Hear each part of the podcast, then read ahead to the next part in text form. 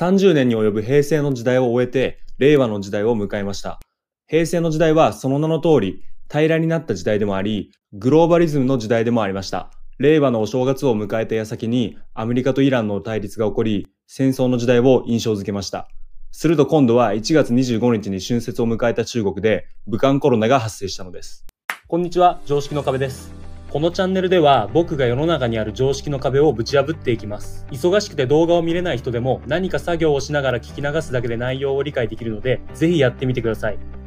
今回は宮崎正弘さん、渡辺哲也さんが書かれたコロナ大恐慌中国を世界が排除するについて解説しますが、本書では今起きていることの真相と各国政府や大企業の思惑、そしてこれから何が起きるのかを予想しており、重要な内容が盛りだくさんなんですが、今回は僕がポイントだと思った点をピックアップして解説します。以前もコロナウイルス関連の動画を出しており、日本政府がなぜここまで対策が遅れたのか、また、日本医師会の闇について解説しています。概要欄にリンクを貼っておきますので、よかったらそちらも活用してください。武漢コロナの感染爆発により明らかとなったのは、突き詰めて言えば世界経済の依存に過ぎなかったと言えるのではないでしょうか。2003年には世界の GDP の4%に過ぎなかった中国経済が今や2割を占めます。アメリカにしろ、欧州にしろ、GAFA にしろ、工場としての中国活用と市場としての中国から利益を上げようとした。一方、中国も欧米やグローバル企業を利用して世界の中国化を目論んだ。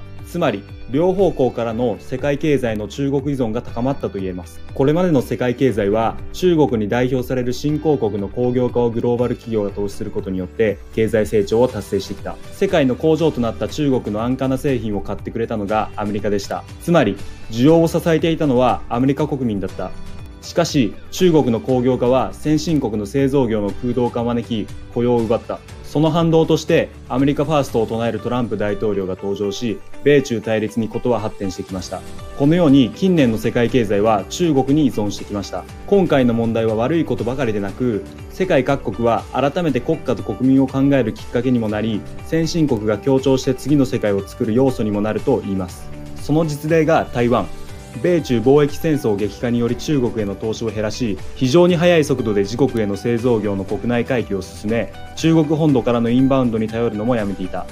今回の事態を受けても GDP 成長率2%前後を維持するとしていますしコロナウイルスの戦いが長期化してもプラス成長としています。つまり本書は日本だけでなく世界がこの台湾の姿勢を見習うべきだと言います。ここからは日本経済及び日本企業について解説していきます。自宅待機在宅勤務学校は休校となり、春の高校野球が中止、イベントは軒並み中止、さらにオリンピックが延期と異例の事態となっています。旅行大手代理店の HIS が赤字転落、新学期なのに洋服の青山は売上激減など、数えきれないほどの企業が打撃を受け、苦しい状況が続いています。その中でも中国と共倒れの懸念が騒がれるのがソフトバンクグループ。なぜならグループのファンド事業でもあるビジョンファンドの投資先には中国企業が多いからです。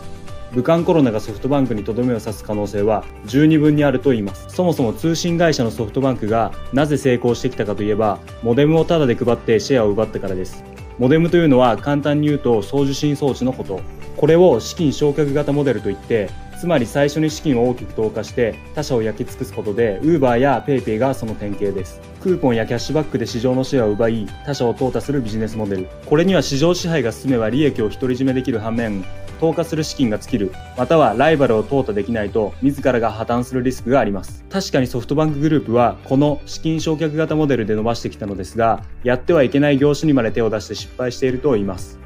例えばウーバーは白タクだからタクシー業界が大反発して日本では広まらない。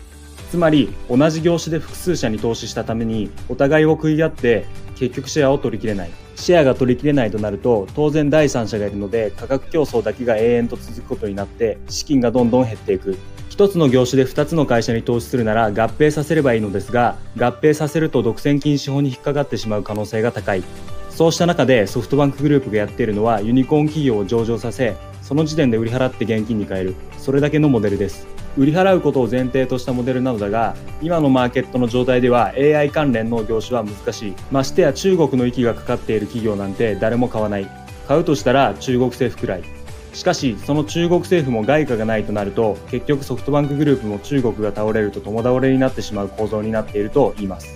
話を戻しますが動画の前半で台湾の企業は脱中国が早いと述べました。なぜかというと、台湾政府が中国から脱出するための SOS 電話を作って窓口を開いているからです。というのも政府が撤退を支援しています。詳しく解説すると、台湾企業が台湾に戻ってくる場合、工場移転をするなら補助金をつけたりして支援しているということ。グローバル化というのは出入りの自由が基本です。出ていくことが国際化というふうに捉えがちです。逆に言うと、企業の海外進出を支援してきたジェトロ、つまり独立行政法人日本貿易振興機構は、本来撤退も支援しなくてはいけません。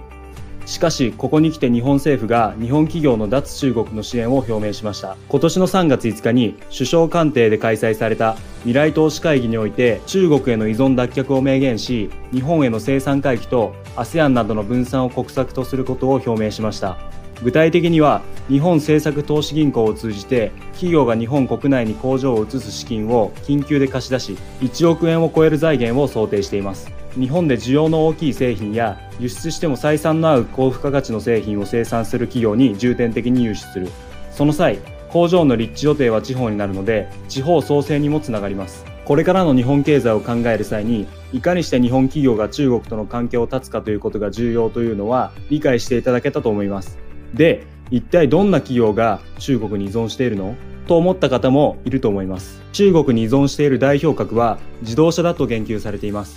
トヨタ、日産、ホンダは欧米にも大工場があり世界市場でのバランスが取れているはずだがコロナ災禍はあいにく世界的な規模であったため自動車メーカーは大打撃を受けています。特にトヨタは国内外で生産台数1位。ご存知の方も多いかと思いますが2019年まではトヨタの中国販売はレクサスなどが好調で極めて順調でした。ところが今年の2月に中国販売が7割減ともろにコロナウイルスの影響を受け以後は北米でも7工場を臨時閉鎖しました。インドの工場も一時的閉鎖に踏み切りました。つまり国内の新工場やアジアの拠点を再構築する必要があると本書は言及しています。ということで今回は宮崎正弘さん渡辺哲也さんが書かれたコロナ大恐慌中国が世界を排除するについて解説しました内容を簡単に振り返っておくと近年の世界経済は中国に依存してきましたその中でも台湾は脱中国を掲げており、日本もこれを見習うべきだということ。そして中国と共倒れになる懸念があるのはソフトバンクグループ。最後に中国に依存しているトヨタをはじめ代表格として自動車があるという話をしました。そこで国内の新工場やアジアの拠点を再構築する必要がある。